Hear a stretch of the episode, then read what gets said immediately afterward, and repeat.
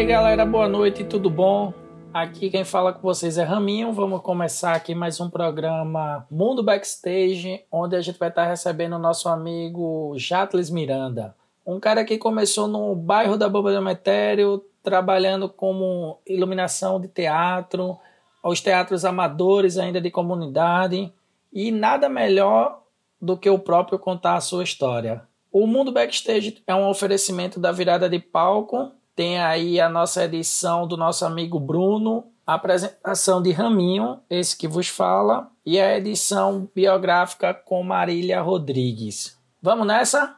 Jato Miranda, boa noite, tudo bom? Olá, Raminho, boa noite, tudo bem? Quero começar agradecendo a oportunidade de falar um pouco da trajetória, da minha trajetória. Massa. Eu quero dizer que é uma satisfação da nossa equipe aqui estar tá ali recebendo e vamos bater esse papo bem legal aqui, contando essa história aí de um dinossauro da luz. Isso é piada interna.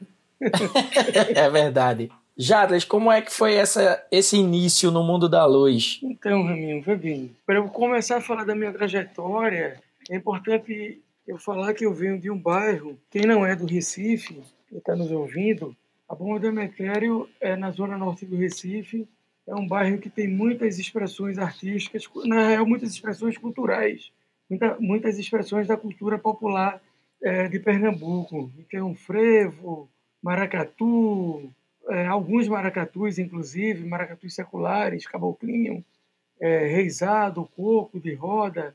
E eu, inserido nesse universo é, da cultura popular, e inserido no universo de artistas. De, a, a, minha adolescência foi do lado de gente que apreciava muito o teatro, não é? que apreciava muito a, as artes. Então eu tive esse privilégio de, nos anos 80, eu nasci em, em dezembro de 72, nos anos 80 eu era um adolescente que o, o grupo de adolescentes com o qual eu me relacionava tinha um grupo de teatro no, no colégio do bairro chamado Mardônio Coelho, esse grupo de teatro chamava-se Bomba, Bomba, Bomba, porque a bomba da Emetério, na verdade, é uma bomba de sucção d'água.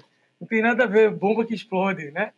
E aí, esse grupo de teatro do, do, do, do o Bomba, Bomba, Bomba, nos anos 80, eu era plateia desse grupo porque eu era amigo dos atores. Com o passar do tempo, esse grupo se transformou em um outro grupo chamado Liberdade de Criar, e eu tive eu já conhecia eu já, eu já frequentava teatros profissionais, porque esse grupo de teatro do, do, da Bomba da Metério, nós íamos assistir às peças que ocupavam os teatros do, do, do Recife, da época. E aí, eu tive a intenção de entrar para esse grupo, mas já para entrar para fazer luz, porque eu nunca quis ser ator e percebi que com essas visitas a esses grupos, aliás, a esses teatros, né, é, existiam um leque de, de, de, de profissões além do palco. E, era, e eram essas profissões que me encantavam, né? Então, nós assistíamos a uma peça e, na sequência, batíamos um papo com o elenco, batíamos um papo com a direção, e ali eu fui descobrindo que quem criava o cenário não necessariamente era o cara que manipulava o cenário.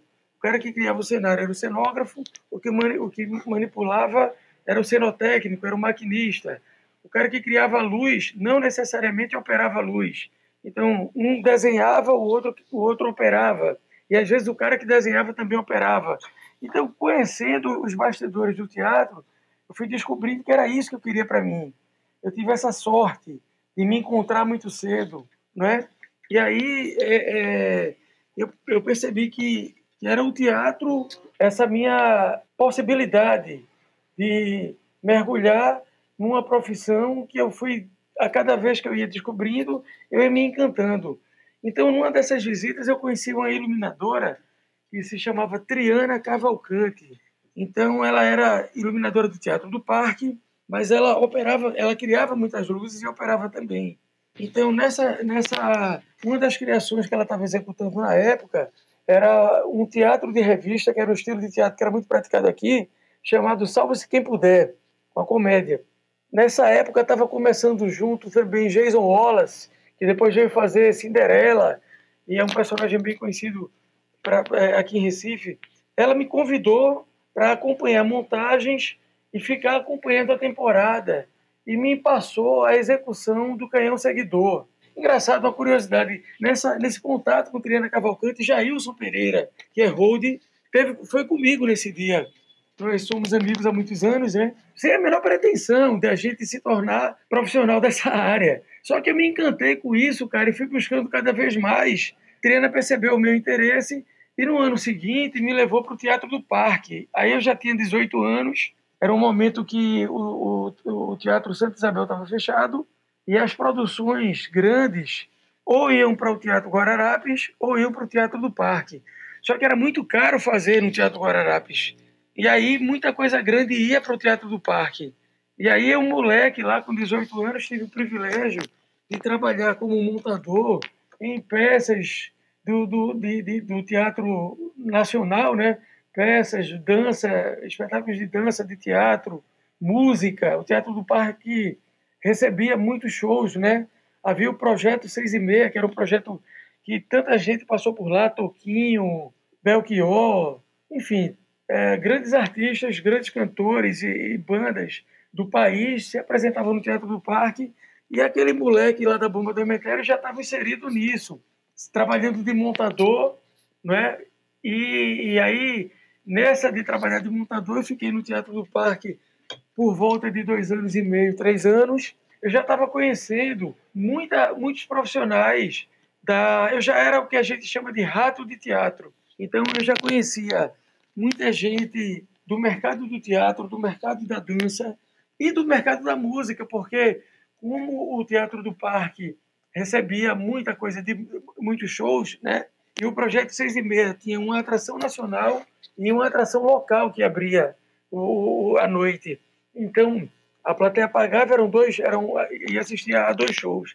Um menor, com atração local, e na sequência a atração nacional. E com essa eu fui me inserindo, eu fui me tornando conhecido é, e conhecendo pessoas de locadoras, é, fornecedores de luzes, fui conhecendo diretores de teatro, atores, diretores, é, bailarinos, coreógrafos, fui conhecendo músicos, bandas, e fui me permitindo nadar em várias praias que a luz possibilitava.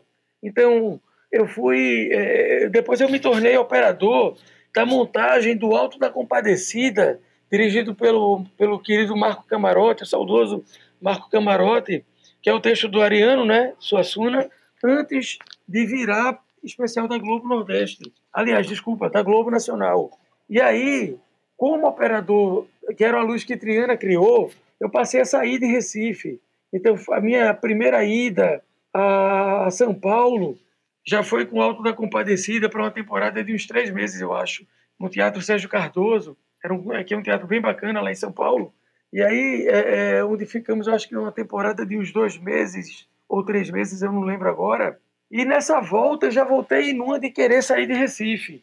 É, porque, embora houvesse uma efervescência artística, cultural muito forte aqui em Recife, é, eu já estava naquela de querer conhecer outras praias, né? De, de, de, de, querer conhecer outros mercados, de querer me tornar conhecido também em outros mercados. Só que isso só veio acontecer quando eu fui a, a, com a Compadecida foi, eu acho que 94, 93 talvez. E aí, em 96, eu fui a Lyon com um balé e fiquei três meses em Lyon, na França. Eu, antes de ir a Lyon, eu estava uma loja de Xerox, você vê que história louca. É, eu, por acaso, eu, eu já estava operando luzes para bandas. Uma das primeiras experiências operando luzes foi para uma banda chamada Coração Tribal. Essa banda, vocês conhecem Gabriel Furtado, VJ?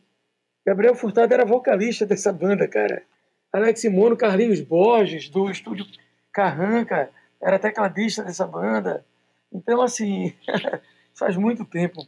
E eu também estava trabalhando com o Cascabulho, foi quando o Silvério apareceu, eles faziam uma releitura da obra de Jackson do Pandeiro. E eu estava numa loja de Xerox, que fica ali no, pertinho da, da Avenida Conde da Boa Vista, aqui no Recife. Eu estava na loja de Xerox fazendo uma cópia de uma planta de luz, que eu não lembro se era do Cascabulho ou se era do Coração Tribal. Aí chega do meu lado um cara baixinho, uma camiseta do Mundo Livre S.A. Ele tinha uma malinha assim, cara, uma, uma casezinha, um adesivo do Mundo Livre S.A., cheio de propaganda do Mundo Livre S.A. Aí olhou para minha planta e falou: O que, que é isso aí? É uma planta de luz? Eu falei: Sim, cara, é uma planta de, de iluminação.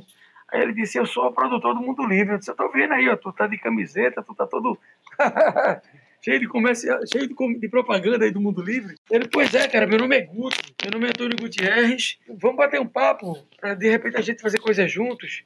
Eu falei, é, vamos. Aí eu deixei o telefone, só que na sequência eu viajei para Lyon e sumi.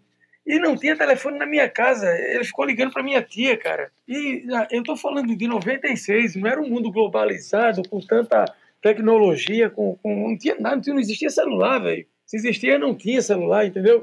E aí, quando eu voltei de Lyon, minha tia disse: Ó, oh, tem um cara que ele já ligou 50 vezes aqui. E ele falou que você vai perder um trabalho. Falei, pô, mas eu tava em Lyon, como era que eu ia falar com ele em Recife? E eu não havia pego o telefone dele.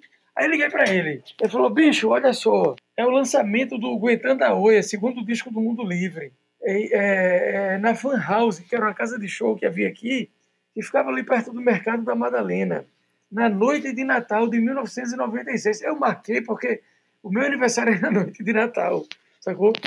Aí eu falei, cara, porra, mas Aí ele disse, mas eu tentei muito te colocar, mas você sumiu. Tem pessoas do grupo, lá da banda, tentando emplacar outro, outro iluminador. Em todo caso, você vai no, no ensaio, que eu quero te apresentar as pessoas lá. E aí, era, é, é, quando eu cheguei, Fred04, vocalista, falou, olha, a minha esposa tá, tá falando de um iluminador que criou um projeto para o balé dela. Otto havia saído do Mundo Livre e Marcelo Pianinho tinha entrado. Eu já havia trabalhado com Marcelo Pianinho num, num, num espetáculo chamado 300 Anos de Zumbi, onde havia Lucas dos Prazeres, faz, era um espetáculo de dança, fazendo o papel de zumbi, criança, e Nego Henrique do Cordel do Fogo Encantado, que depois a gente veio se encontrar no Cordel do Fogo Encantado, fazia o papel de zumbi adulto. E Marcelo Pianinho fez a direção musical e estava tocando no Mundo Livre e indicando um iluminador. Quando eu cheguei, Pianinho falou, pô, o cara que eu tava indicando é ele, velho. Que era o mesmo cara que Guti tava indicando. E aí Fred ligou para a esposa dele, nem sei se Fred lembra dessa história. Eu havia desenhado a luz, cara, de um espetáculo chamado Imagem, com a companhia Cais do Corpo, com Maria Eduarda, que era esposa de Fred, eu não sabia. E ela estava me indicando. Então, as três pessoas que estavam indicando o iluminador era eu. Ou seja, era para ser eu, o cara que ia fazer a luz do mundo livre, cara. Então, foi uma coincidência, a gente riu muito com essa história. E aí, velho, eu fiz o, um show no Natal da Fan House em 1996. O Mundo Livre foi para o México. Eu não fui porque ninguém me achava antes, porque eu estava na França, porque toda a parte é, é, é, é, de documentação, nada disso foi possível, porque eles já foram em janeiro, é, tipo assim, na outra semana. No comecinho de janeiro, eles foram para o México para uma turnê e, e, e, é muito doido, porque quem estava levando eles para o México é a arquiteta que hoje trabalha comigo no, no baile do Menino Deus, que é Séfora Silva. Vê como as coisas se conectam, né? Exatamente.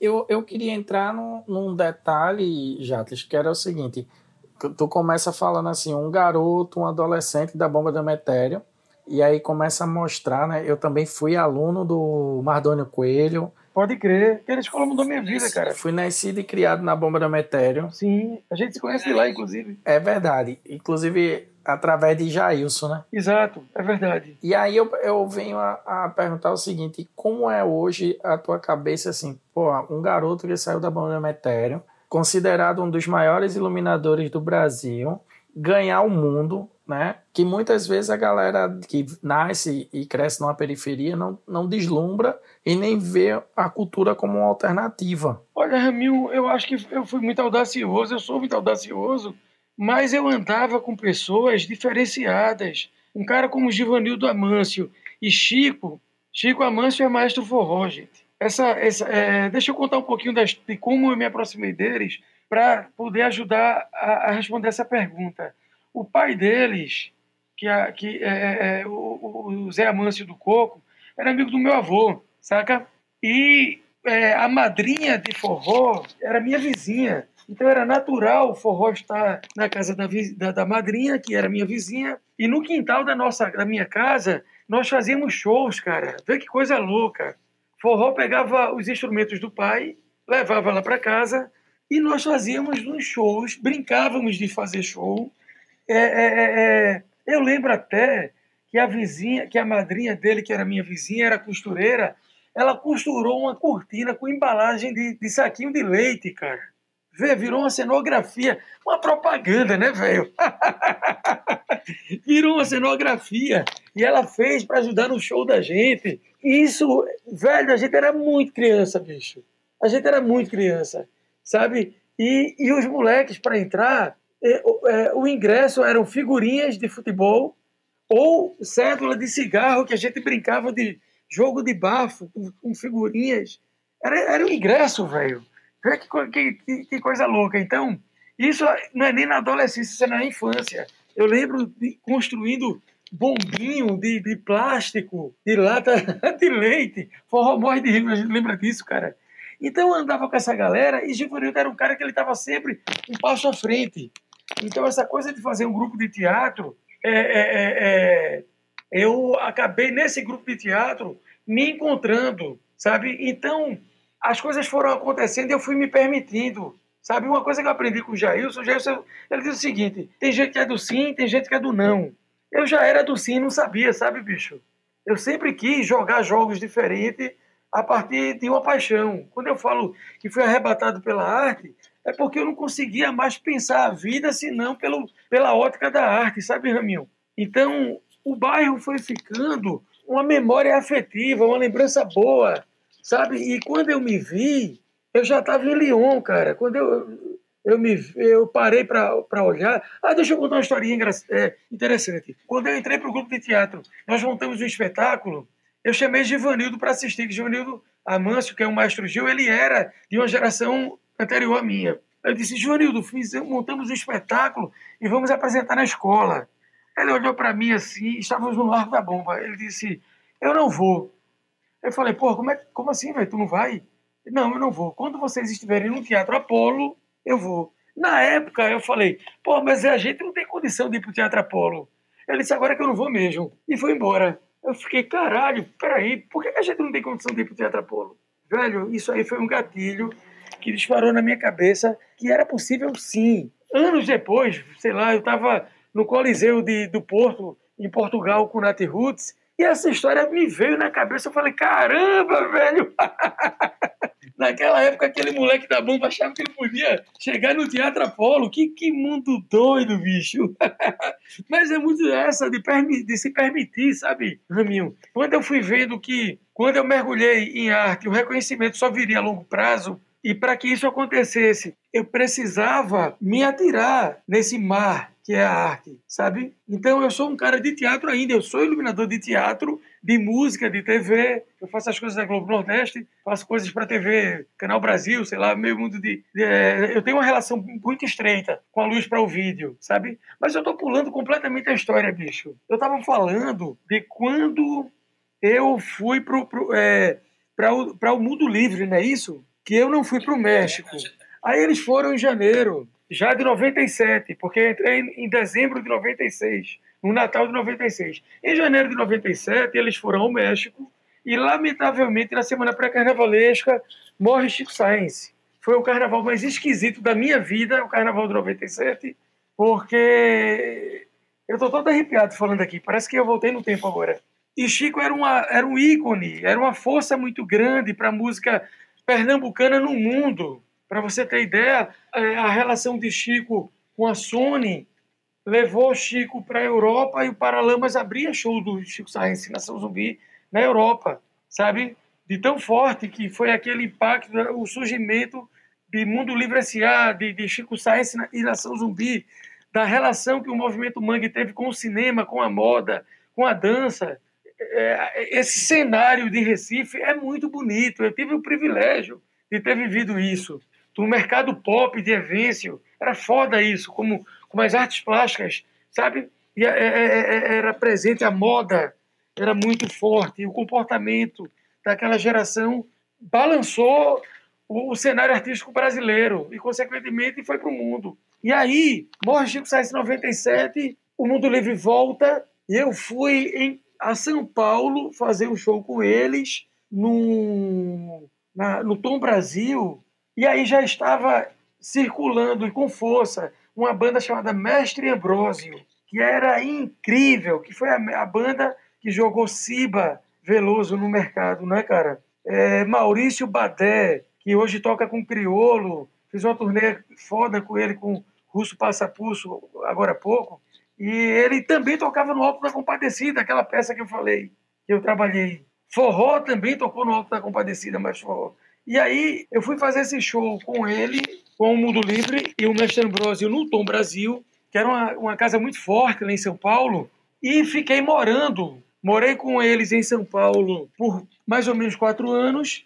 Moramos é, num apartamento é, na rua Apinagés, quem é de São Paulo sabe, Rua Pinagés, edifício Pinagés 102. Essa rua ela era paralela à rua da, da MTV, não lembro o nome da rua, não sei se é Alfonso Bovero agora, que é a rua onde ficava a MTV, e tem uma hora que, a, que essa rua da MTV faz uma curva e se cruza com a, com a, a Pinagés. Então era natural, nesse cruzamento, o bar do Sony, que era um brother que tinha lá, a gente ficar tomando cerveja e encontrando todo mundo daquela cena dos anos 90 era, era normal encontrar os caras do Raimundos, do Little Coelho, lá de, de, de, de Brasília, do Mascavo Roots. É, era natural estar encontrando essa rapaziada, ou na padaria, que, que ficava colada com a MTV, que era muito perto de onde eu morava. Então, esses caras que eram VJs da MTV da época,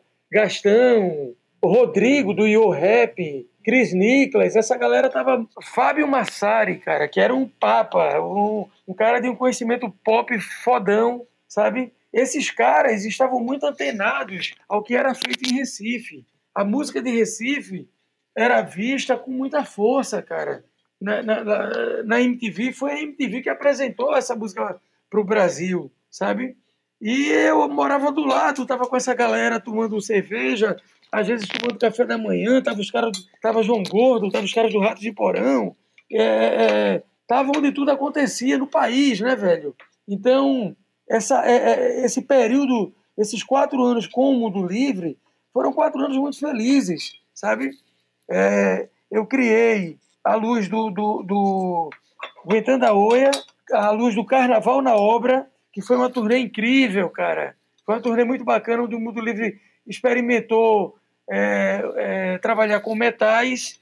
E era Tiquinho, era Bocato, eram os caras do funk como Legusta, que era uma galera muito forte de, da música instrumental lá de São Paulo. Então veio, depois veio Por Pouco, e foi uma terceira turnê que eu criei, a Luz e Operei, e com o Mundo Livre rodamos pela Europa várias vezes, festivais em, em, na França, em Portugal, na Bélgica, na Espanha, e aí, cara, já adiantando, em 99, eu tinha, eh, eh, em paralelo ao Mundo Livre, eu estava rodando também com a Nação Zumbi fazendo a turnê CSNZ, que era uma turnê que era o terceiro disco, que, que seria com o Chico, sabe? E eles gravaram um disco com participação do Marcelo de Falcão, do Rapa, de D2, do Planet, né? De, de... Eu conheci Benegão nessa época e nem imaginava que viria a ser, que ia, ia me tornar iluminador de Benegão, que é um dos artistas com quem eu rodo hoje. Vê que mundo doido, né? E aí, cara, é, eu fiz essa CSNZ e eles emplacaram um projeto bem bonito aqui chamado Acorda Povo, que era, é, que era a Nação Zumbi e Devotos, que é, que é para mim é uma das bandas mais incríveis do mundo. Ô Jatles, dentro dessa, de, dessa experiência aí com essas bandas, né, que tem um, um histórico de várias bandas que que você já passou e que ainda continua trabalhando. Inclusive, uma das também foi o Nat Roots, né? E eu queria saber, assim, você nunca perdeu sua raiz, né? É, na questão de, de comunidade, de ser aquele cara lá de periferia, de estar tá, tá sempre presente com a galera. Até sua família ainda continua morando lá, você mora bem perto também. E se tornou uma referência para muitos jovens, né? Que eu, eu, lembro que a gente conversando lá com o Jailson, a gente fazia, começou a oficina de hold lá na Bomba do Metério, se torna uma referência para essa galera. Mas para quem está escutando a gente, eu queria que você é, falasse um pouco qual é a função do papel do iluminador. Porque muitas vezes a galera tá lá no show e não não saca, tipo, tá lá acendendo lá os LEDs, tem um canhão seguidor, tem um smooth, e o cara, pô, o que é aquilo, né? Então, assim, eu, acho que seria legal para a galera saber, e tem até uma pessoa que no, nos escuta sempre, que é artista, e ele faz assim, pô, através do podcast eu consigo entender qual a função de cada um. E aí eu faço essa pergunta: qual a função do iluminador? Então, Raminho, vê bem. Por eu ser de teatro, eu acredito muito na força da palavra, sabe? Eu acredito muito na comunicação. Então, a, a, a função do iluminador, na minha visão, é ajudar o artista a contar uma história, cara. É ajudar o artista a passar uma mensagem. Então, vê bem, luz é comunicação. Acontece às vezes de você assistir a um show, ir a uma peça, ir a um balé, a uma ópera, sei lá, alguma manifestação artística, não gostar e não saber por quê. A gente trabalha com o inconsciente coletivo. Vamos imaginar uma situação aqui agora, de uma música ou de uma cena de teatro ou de ópera. O tema é um tema, sei lá, é um tema é, singelo, que remete ao amor. Se a gente vai trabalhar luzes com ângulos, tons e fontes de luzes que remetem à guerra, a gente não está ajudando a essa mensagem ser passada. Então, essa comunicação com o inconsciente coletivo, ela não vai acontecer, sabe? E aí é uma parada subjetiva, é um lance subjetivo, sutil, mas que tudo aquilo que foi criado está na mão do cara da luz. A virtuose do músico, a mensagem que essa virtuose pretende passar. Então, é a gente quem conduz a visão do espectador, sacou? É basicamente isso. Ajudar o artista a contar uma história. Seja ela através de uma música, seja ela através de uma cena. Desdobrando a coisa da música, por exemplo, como é que eu crio luzes para música? Eu peço para que eles me mandem a, a, a música tocada com o arranjo de ao vivo, sabe? Porque é o arranjo que me dá a execução da luz. E é a letra que me dá o caminho por onde eu vou seguir com a cor. Tá visualizando? Tô entendendo. Inclusive, eu, eu, eu viajo muito no seu trabalho com o Cordel do Fogo Cantado. Pichão é um espetáculo à parte. É, o Cordel é uma chance, é uma oportunidade que eu tenho de botar em prática esse, esse universo do teatro, que é minha escola, com essa possibilidade musical que o cordel. O cordel ele vive numa fronteira, Emil. Se ele cair um pouquinho para um lado, ele é teatro, se ele cair um pouquinho para o outro, ele é música. E com isso, o cordel consegue se comunicar com plateias de teatro e plateias não é, é, também de música. Eu queria contar como eu cheguei no Cordel, Ramil. Por favor, eu me lembro quando o Cordel estava iniciando que eu ficava trocando ideia com o Jailson na escadaria onde eu morava sobre o Cordel e aí a gente ficava pegando as guitarras que eu tinha para poder ficar afinando e eu tinha uma de microafinação, o que era novidade, a gente ficava trocando ideia. O que me fez é, futuramente trabalhar na carreira solo de Lirinha. Pode crer, pode crer. É verdade. Cara, vê só. Nesse, nesse, nesse momento com o Mundo Livre em São Paulo, esses quatro anos, eu estou te falando dessa cena dos anos 90, né? O, o Hack Beat, o festival Hack Beat Carnaval, ele já existia num formato menor. Isso é para chegar no cordel, essa historinha. Vê só, Guti, o Antônio Gutierrez, ele já tinha feito algumas edições do Hack Beat, duas no Centro Luiz Freire, e eu não sei se uma ou duas no, no. Eu não lembro agora o nome do bar, cara. Tudo bem. E aí, Guti é chamado para tirar o, o Hack Beat do Centro Luiz Freire e colocar na Rua da Moeda. Um desafio maior, não é? Pensar o festival numa escala maior. Só que antes do, do, do, do, do carnaval, eu estava namorando com uma atriz de Recife, a mãe da minha filha, e aí e o Guti estava namorando com outra atriz, e as duas estavam em cartaz com o espetáculo. Nós estávamos, eu estava em São Paulo, mas eu sempre tive minha base com a minha mãe na Bomba da Metério, né? Então, Eu sempre vinha a Recife fazer show, sempre vinha e ficava, e, não é? E aí, com essa minha namorada em Recife, nós fomos assistir ao espetáculo delas. E aí eu levei Guti para o Teatro Barreto Júnior, no Pina.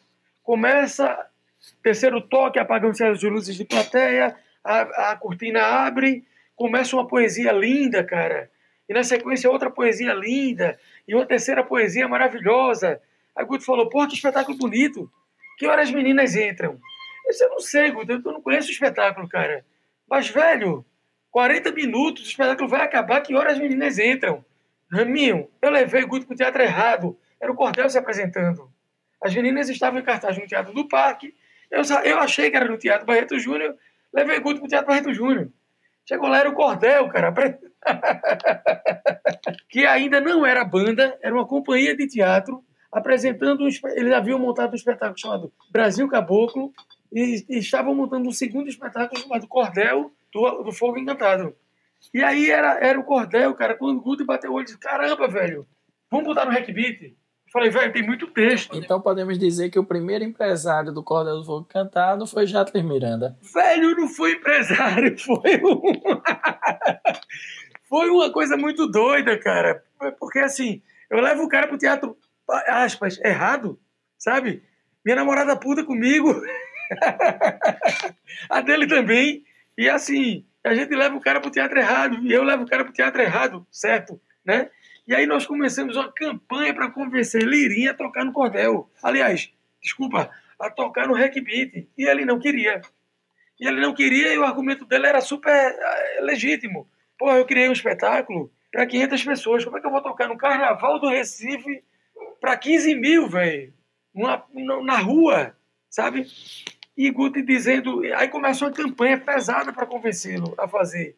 E nós, era janeiro, nós fomos ao festival Midem, que é em Cannes, onde tem aquele festival de, de cinema em Cannes. Nós fomos para esse festival, é um festival de música, que rola, que rola há muitos anos. Nós fomos com o Mundo Livre e de lá fomos fazer uma temporada no, no, no, no Divan de Mundo, em Paris, em Pigalle, e estava quatro abaixo de zero, um frio da porra, Guti ligando de Paris para Arco Verde para convencer Lirinha a tocar no Beat e Lirinha não queria. Vai vendo, saca? E aí, velho, quando ele resolveu tocar, foi a revelação do festival, pô. A house mix era alta. Eu lembro, tipo assim, Fábio Massari, aí vem a história da MTV de novo. Os caras da MTV estavam aqui para cobrir o carnaval, para cobrir o Beat, e os caras queriam uma fita demo do Cordel. Eu falei, velho, os caras não têm fita demo. Aí por que não tem fita demo? Porque isso é uma companhia de teatro que acabou de virar uma banda. A verdade é essa. Isso aí é uma companhia de teatro que acabou de virar uma banda. Surgiu assim o Cordel do Fogo Encantado na minha vida e, e foi quando o Cordel do Fogo Encantado virou banda. E uma, uma banda respeitosa pra caramba, né, velho? É, cara, uma banda muito comprometida com o resultado, sabe, Raminho? Com a plateia. Finado Pezão, que é um cara que eu tive o privilégio de ser montador de luz para ele, pra ele operar o seu Valença depois ele se tornou, talvez, o primeiro diretor de palco daqui de Recife. Não sei. Possivelmente, provavelmente. Possivelmente o primeiro diretor de palco e foi o cara que criou o projeto Palco Escola, que hoje muitas pessoas se espelham para levar oficinas de direção de palco e hold, né? Exatamente. Pezão dizia, cara, você pode dizer, eu não gosto do Cordel do Fogo Encantado. Você só não pode dizer, não tem pesquisa, é feito de todo jeito. Não é, velho. Nunca foi sabe? Cordel nunca foi uma banda preocupada com cachê.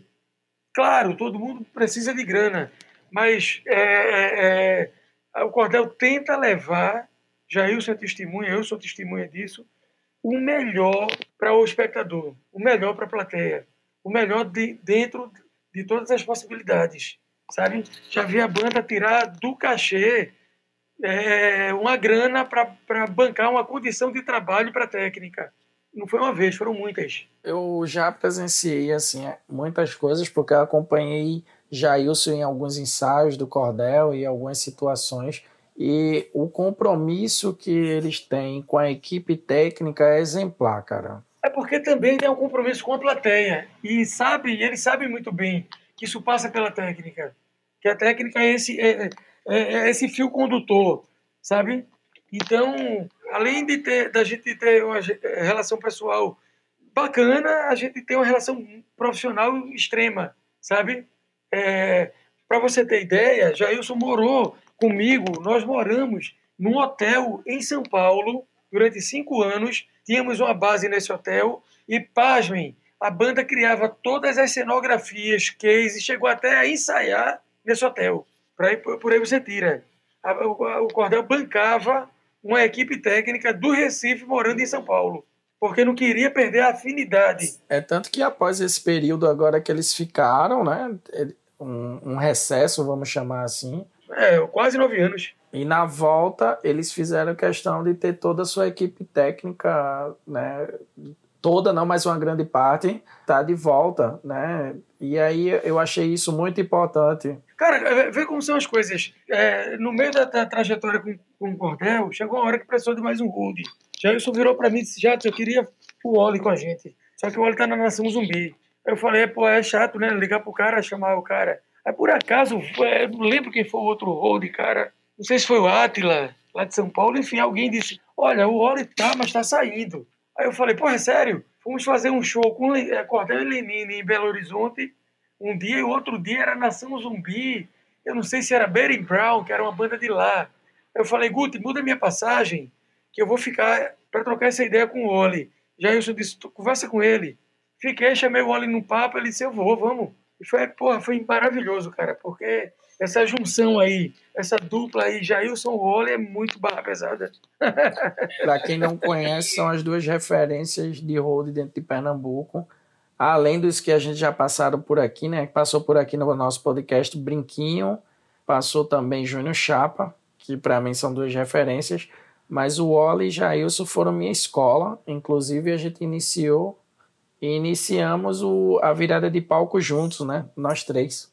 Jatles, a gente tá chegando no final aqui da gravação do nosso podcast. Caramba, já? Eu não falei 10%. Fica conteúdo para um próximo programa. É. Né? Um outro momento. Deixa a galera com gostinho de quero mais. Nossa, quero contar como é que eu cheguei no, no Nat Roots é, por onde eu, eu, já andei com Nat Roots, como foram, sei lá, turnê com Elba, turnê com Benegão. Show de bola. É, as coisas de teatro, com Leandra Leal lá no Rio, enfim. Isso é muito bom. Eu queria ver aí com você aí, a gente tá num, num período de pandemia, né? E aí a gente tá parado aí sem, sem palcos, sem, sem shows. E eu queria que você deixasse sua opinião aqui sobre esse movimento para a gente voltar aos palcos, né? Que a galera tá pedindo, reivindicando para a gente voltar aos palcos. Olha, Raminho, eu sinceramente eu sou dos que acreditam que não dá para voltar morrendo 700 pessoas por dia. Eu acho que a população não comprou a ideia do isolamento social, não comprou, muitas vezes motivada por uma irresponsabilidade é, do governo federal em estar tá, é, negando isso durante muito tempo, negando a realidade durante muito tempo, né? não comprou por vários motivos. E não ter comprado a ideia do isolamento foi o que fez com que essa pandemia ela se arrastasse por mais tempo, sabe?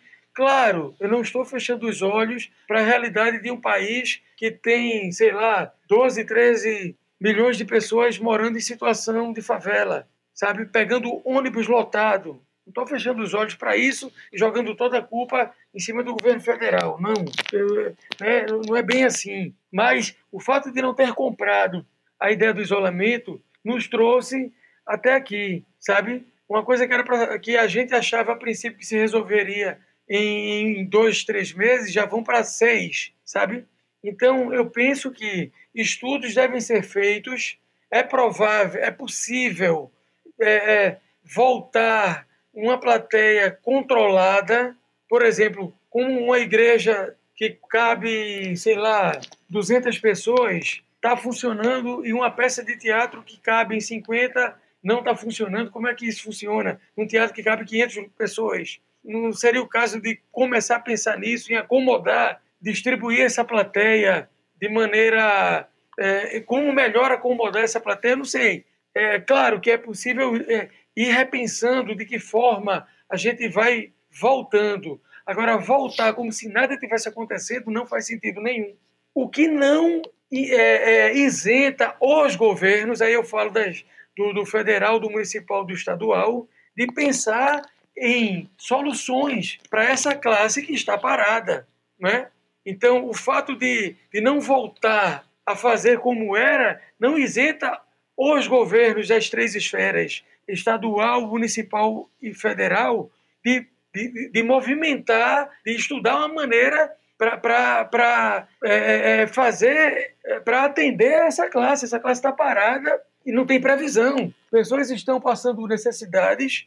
É bonito o movimento que Severo, que é o iluminador aqui do Recife, Sávio Uchoa, que é diretor de palco e iluminador, é, Neno, que é diretor de palco. É, é, bem bonito o movimento que eles fizeram. Martiniano Almeida, iluminador também, de arrecadar é, é, é cesta básica para dar às pessoas que estão precisando. É bonito, é louvável. Porém, é, eu sinto falta de uma ação maior, que eu espero que venha com essa lei Aldir Blanc, que, que, que essa lei realmente venha para chegar em quem realmente precisa, tá? Eu sinto falta disso, de uma ação maior do governo nesse sentido. E, pô, os caras estão parados, não pode voltar. E aí, qual é a solução? Vamos estudar. De que forma a gente pensa isso? Eu não vejo é, um movimento do, do, do, do, do governo federal, do governo estadual, nesse sentido, sabe? É verdade. Jatles, é, queria aí tuas considerações finais. De antemão, eu quero agradecer muito por você ter participado do nosso programa. Foi uma honra, um aprendizado aí para a gente para os nossos ouvintes. E vai ficar aí um convite já para um próximo programa. tá bom, eu paro de. de, de eu, eu, continuo de onde eu parei. eu acho o seguinte: que o que você está fazendo é registrando uma classe que, embora trabalhe com a arte e o entretenimento, trabalha nos bastidores disso. Pra, então, o grande público não tem acesso às histórias que acontecem nos bastidores e são muitas. Iluminador, por exemplo, é uma profissão que não envelhece. Eu conheço iluminadores que têm 40 anos de trajetória com um sorriso na cara, desenhando luzes incríveis, sabe? Então, por exemplo, eu tenho 47 anos de, de, de, de idade, por volta de 28 de trajetória, e eu não sou velho nisso. Tem gente bem mais velha fazendo coisas, eu me considero um cara começando, de tão profundo que é esse mar da, da, da, da, da iluminação cênica. Então, o que você e Bruno estão fazendo, vocês é, estão ajudando a contar a história do show business brasileiro, cara. Isso é muito sério que vocês estão fazendo. Então, eu tenho muito respeito é, pelo que vocês estão fazendo e podem contar comigo. Para mim foi um grande prazer. Eu só faltou abrir uma cerveja aqui agora. Aí a conversa ia embora. Eu estou tomando a minha. Pô, que privilégio, velho.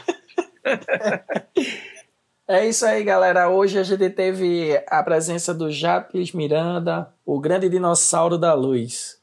Muito obrigado, Jacques. Valeu demais. Muito obrigado, Bruno. Valeu demais por mais um programa. Galera, muito obrigado. Quem não segue Virada de Palco, segue no Instagram, arroba Virada de Palco. Vai no YouTube, Virada de Palco. Se tiver sugestão de tema, se tiver alguma dica pra gente, manda um e-mail viradadepalco.gmail.com Estamos à escuta até breve. Olha, a pandemia não acabou. Usa álcool gel, fica em casa, usa máscara, cuida de quem você gosta, beleza? Até um próximo programa. Valeu demais. Valeu, Bruno. Valeu, Reninho.